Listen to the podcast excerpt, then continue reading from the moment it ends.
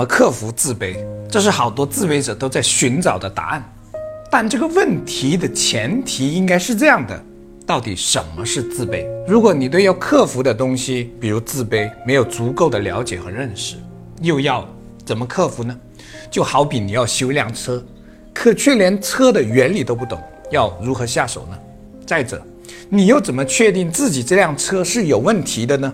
是你开着不好使，还是别人说你的车有问题呢？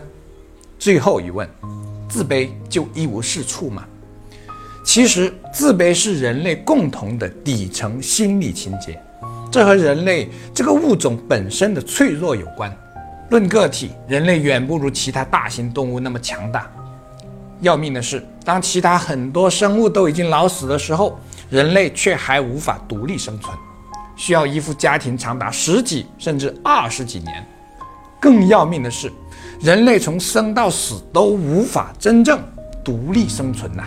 丢到野外去，别说小孩了，连大人、成人都活不了。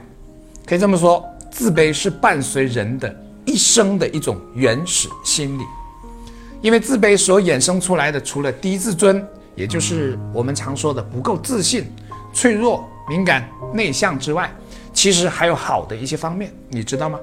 比如谦卑、敬畏和进取之心，就是由自卑而生发的。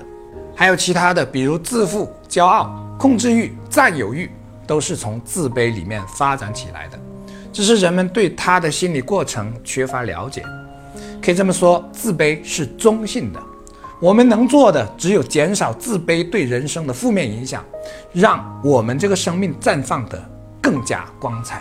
但这一切的前提是我们要先认识自卑是什么，它到底长什么样子的，是怎么无时无刻的支配着我们的，然后在认识的基础上去洞见、去关照、去敏锐的觉察自卑在日常的点滴表现。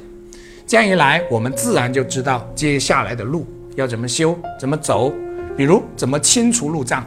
怎么有信心、有勇气的逢山开路、遇河搭桥？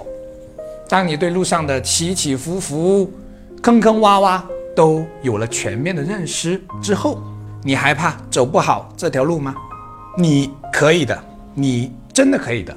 这个自信、这个信心是从你对它全面深入的认识而来的，是由内而发，而不是外界给予的。人人都有自卑情节，自卑是认识自己、成为自己的一扇大门。经过我三年酝酿的付费视频专辑《认识自卑》，将于二零二四年一月中下旬发布。这是我过去四十年的生命体悟，更是我最近十年所学所感所悟的一次融合分享。敬请关注。